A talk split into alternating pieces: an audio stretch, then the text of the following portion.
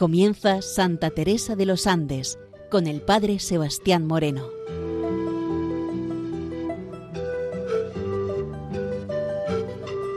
Muy buenos días nos de Dios. Aquí comienza en Radio María Santa Teresa de los Andes, la joven que ingresó en el Carmelo, queriendo descubrir en ella su vida, su espiritualidad y su mensaje joven al mundo de hoy. Comenzamos en la jornada de hoy el número 14 del diario titulado Vacaciones de septiembre de 1915. Martes 14 de septiembre de 1915. Hoy es la fiesta de la Madre Izquierdo.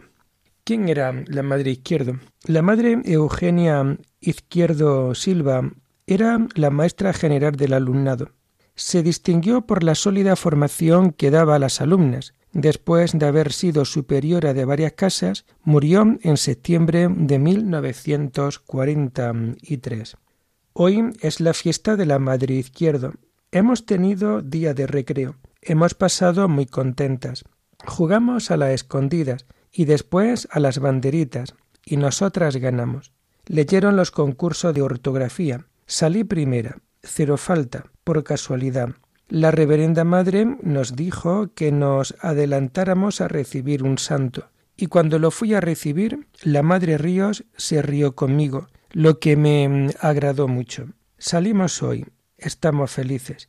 Nos fuimos a confesar y después a la Alameda. Pero me hallaba tan ajena a este paseo, pues pensaba que quién pensaría en él, y yo procuraba unirme lo más posible. Así gozaba.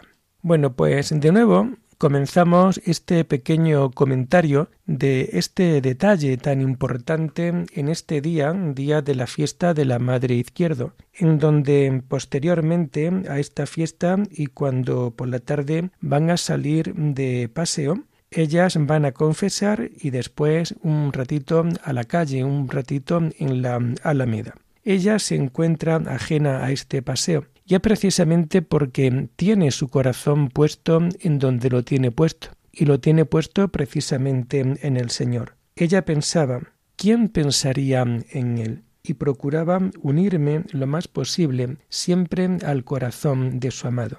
De nuevo vemos la opción de vida tan radical, la opción de vida tan fuerte, que desde esta corta edad ya Juanita Fernández va a tener de cara mm, a Dios. Vimos a Miguel. Miguel era su hermano mayor, que estaba haciendo guardia y hacía más de un mes que no lo veía. Lo quiero tanto.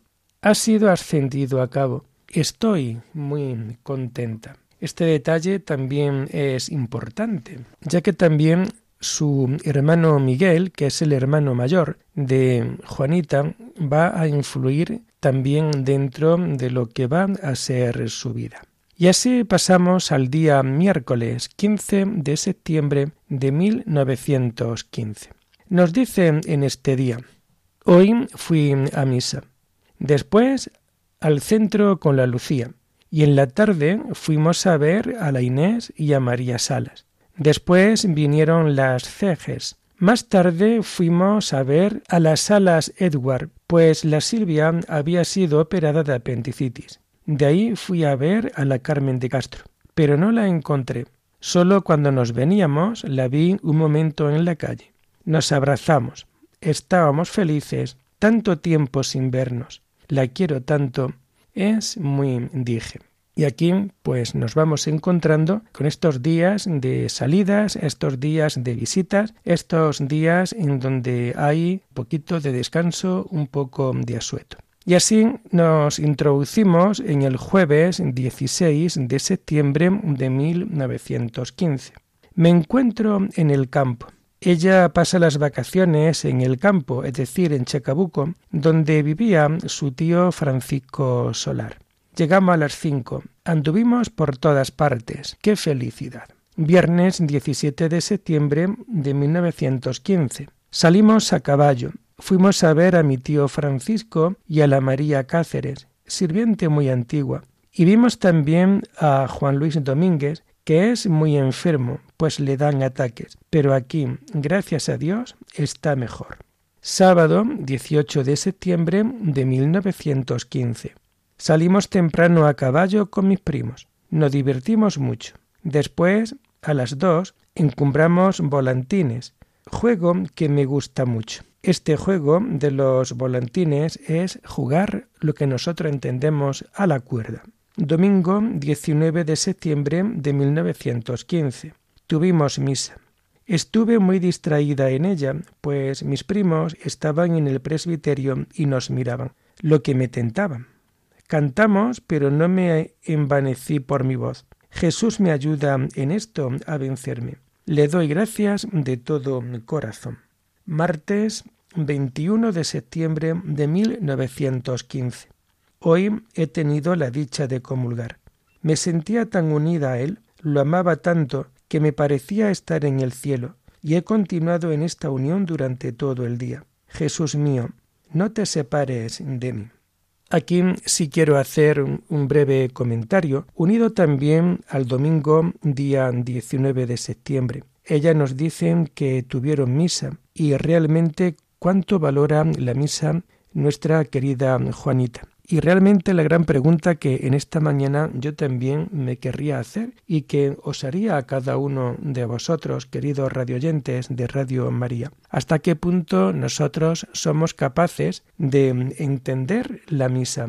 ¿Hasta qué punto somos nosotros capaces de saber vivir enteramente de la Eucaristía?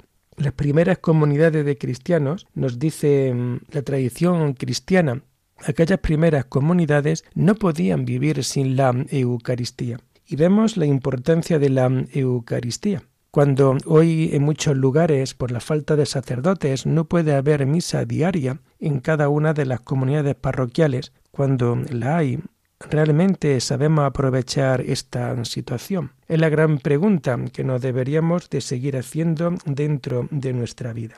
Ella, cuando comulga este martes, día 21 de septiembre, nos dice que ha tenido una gran dicha.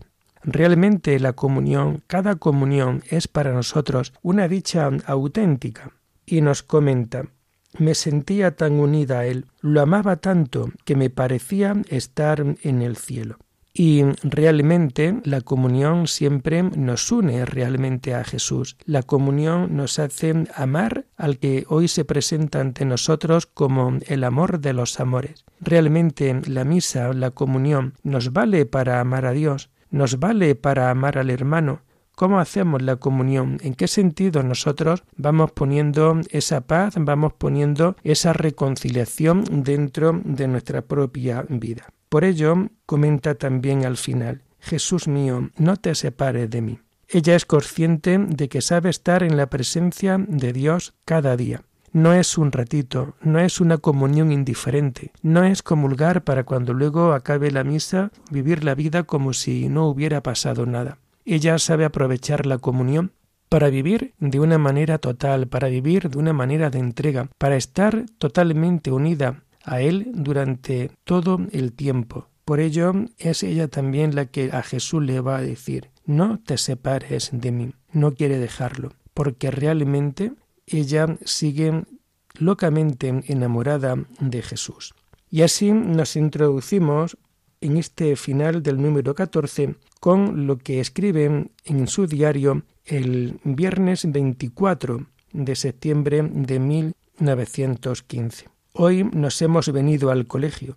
Siento desesperación y unas ganas locas de llorar. A ti, Jesús mío, te ofrezco esta pena, pues quiero sufrir para parecerme a ti. Jesús, amor mío. Ella no tenía ganas de estar en el colegio, su gran ideal era estar dentro del monasterio, pero todavía tendría que pasar un tiempo hasta poder tenerle edad o tendría que esperar un tiempo para poder hacer sus grandes deseos. Por ello, ella siente desesperación, siente ganas locas de llorar, porque ese colegio será siempre para ella una antesala infinita de tiempo, una antesala de espera, una agonía, un malestar continuo porque lo que anhela realmente es poder estar cara a cara con el Señor. Y así nos vamos a introducir dentro del número 15. Este número 15 se titula Sufrir con alegría.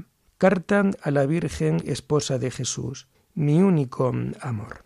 Hoy estamos hablando del día 24 de octubre del año 1915, aunque ella en el diario puso domingo 23, nos comenta, desde que me levanté estoy muy triste.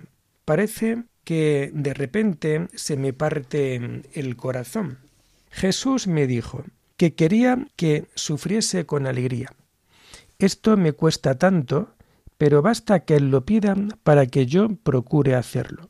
Me gusta el sufrimiento por dos razones. Primera, porque Jesús siempre prefirió el sufrimiento, desde su nacimiento hasta morir en la cruz. Luego ha de ser algo muy grande para que el Todopoderoso busque en todo el sufrimiento. Segundo, me gusta porque en el yunque del dolor se labran las almas y porque Jesús, a las almas que más quiere, envía este regalo que tanto le gustó a él. De nuevo viene a sorprendernos esta joven Juanita en torno a estos 15 años. Bueno, pues ella está triste y de repente comenta que se le parte el corazón.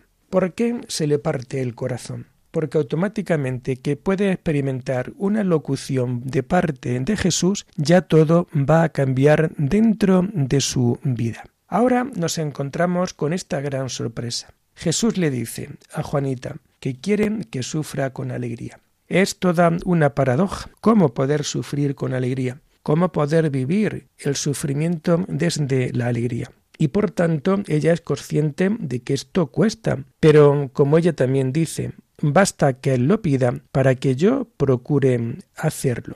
Y por tanto, desde ese ciego enamoramiento que ella tiene por Jesús, basta que Jesús se lo pida para que ella lo haga y por ello nos va a dar dos razones por las que le gusta el sufrimiento.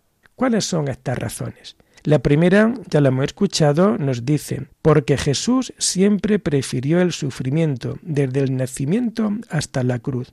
Luego ha de ser algo grande para que el Todopoderoso busque en todo el sufrimiento. Bueno, pues aquí tenemos el modelo. Jesús, desde la kenosis, desde su abajamiento, desde su momento de nacer hasta el momento de morir, toda su vida la podemos leer desde una línea transversal, y es precisamente que en todo buscaba ese sufrimiento. Si él lo ha hecho así, ella por amor también lo quiere imitar así es realmente una manera también de entender cómo su corazón estaba totalmente unido a Jesús. Hay, por tanto, como un gran vínculo de unión, de amor de él y ella, de ella y él. El segundo motivo de ese buscarlo en todo, de entender la vida de Jesús desde un continuo sufrimiento, el segundo motivo le va a gustar porque en el yunque del dolor se labran las almas. Esto también es importante. Es decir, en el dolor es en donde vemos la intención más última, es donde vemos la realidad más profunda de la vida de una persona. Y nos comenta, porque Jesús, a las almas que más quiere, envía este regalo que tanto le gustó a él. Esto es también una luz dentro de nuestra vida. Hoy muy pocos son los que entienden dentro de su vida que Jesús a los que más quieren le envían este regalo, el regalo del sufrimiento, el regalo de la cruz. Pero realmente tenemos que entenderlo desde esta perspectiva.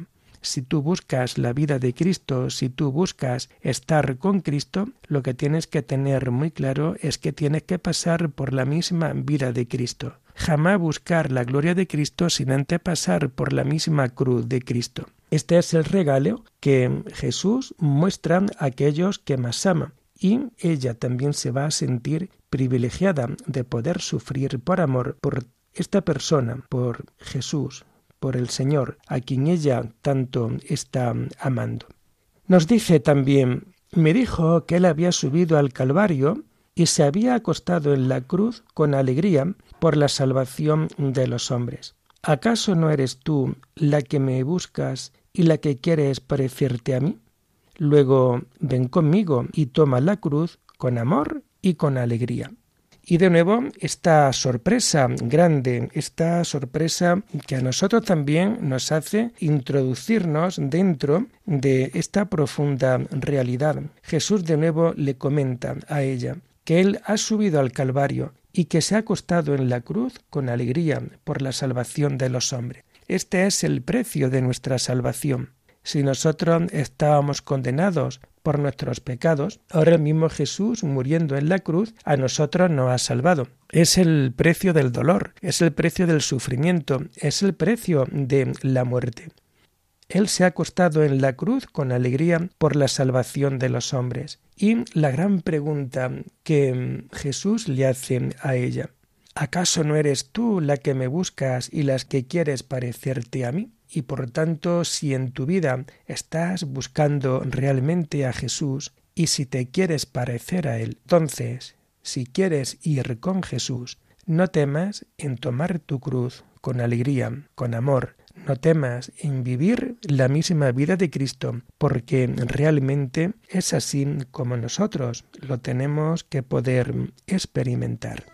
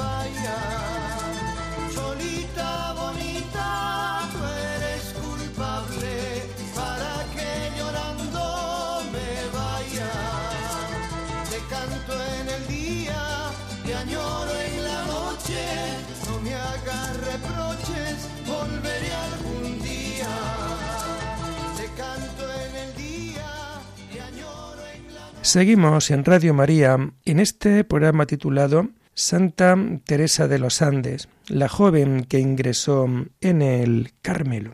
Nos comenta en este número nuestra querida Juanita Fernández. Encuentro también en un cuaderno una cosa escrita que se titulaba Mi espejo.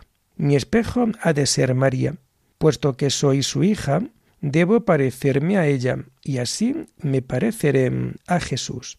Bueno, pues algo también importante dentro de este diario. Vemos cómo el espejo de nuestra vida ha de ser María. Nosotros que nos encontramos aquí en la radio de la Virgen, en Radio María, tenemos también que tener muy claro cómo el gran espejo donde tenemos que fijarnos, la mujer llena de virtudes por completo y que realmente aprovechando estas virtudes nos, nos han de hacer vivir lo más plácidamente a la luz del Señor. Oye, mi espejo ha de ser María. Mira a María. Continuamente nosotros tenemos que saber mirar por completo a María.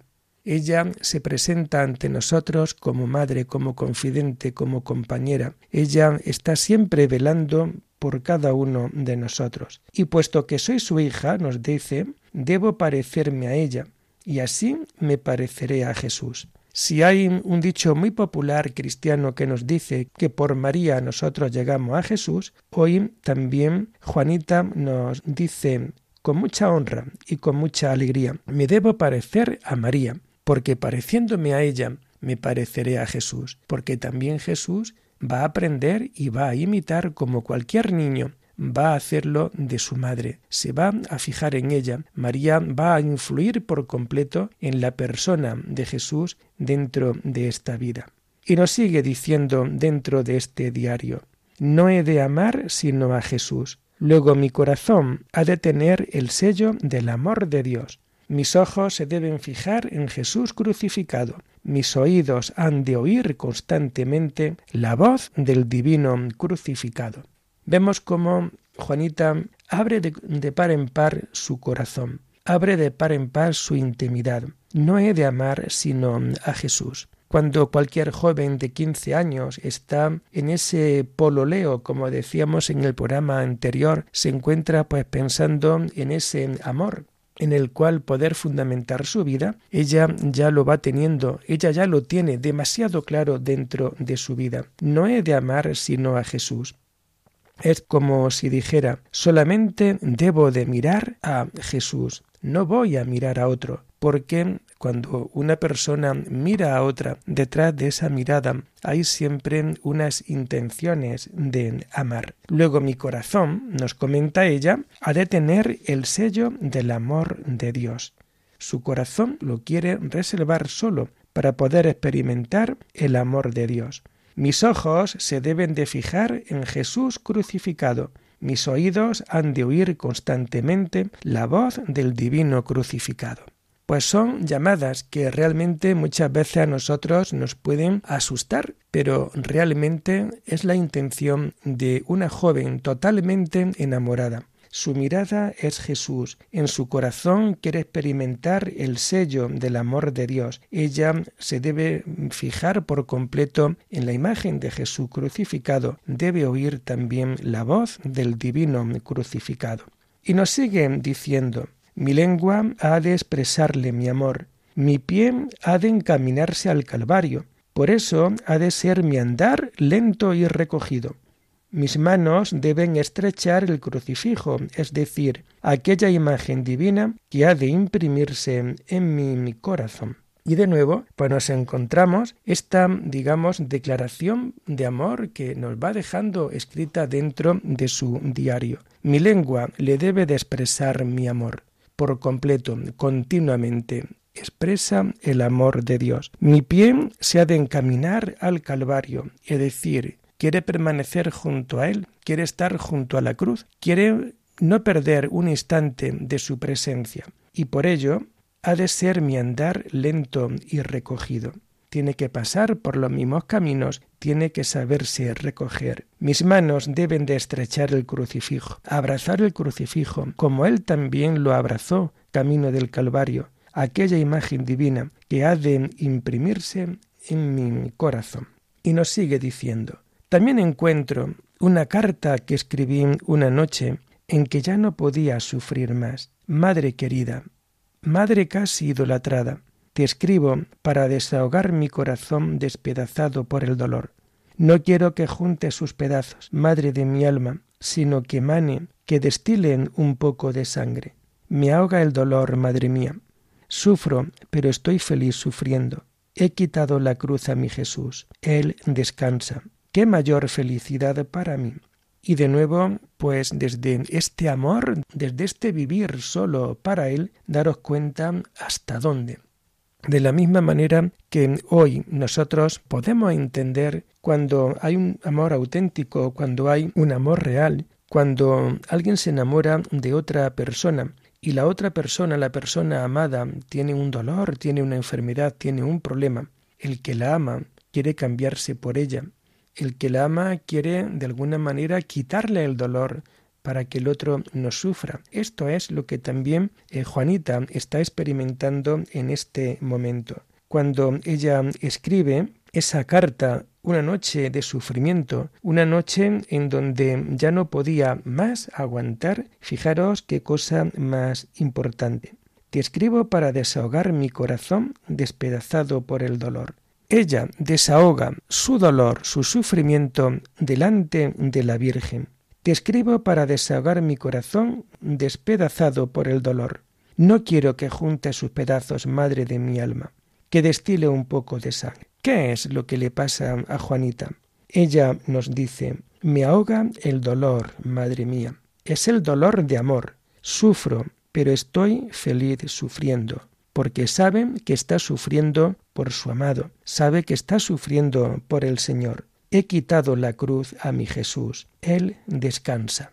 He quitado la cruz a mi Jesús. Ella ha sabido descolgar de la cruz, del madero de la cruz, a Jesús, y ahora ha sabido ella crucificarse por amor a Él, y así es la manera que tiene ella de poder consolar y de poder quitarle el dolor a la persona que más ama. Estoy feliz sufriendo, he quitado la cruz a mi Jesús, Él ahora descansa.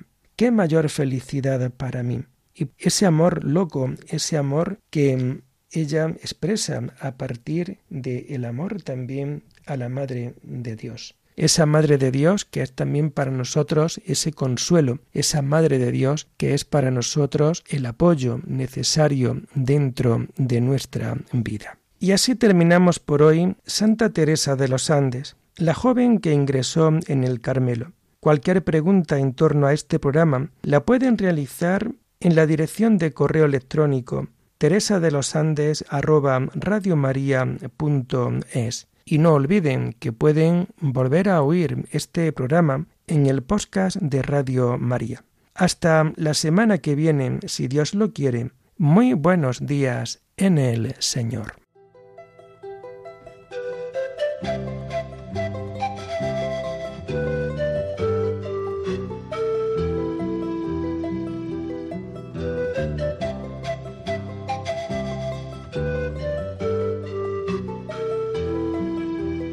Les hemos ofrecido en Radio María el programa Santa Teresa de los Andes con el Padre Sebastián Moreno.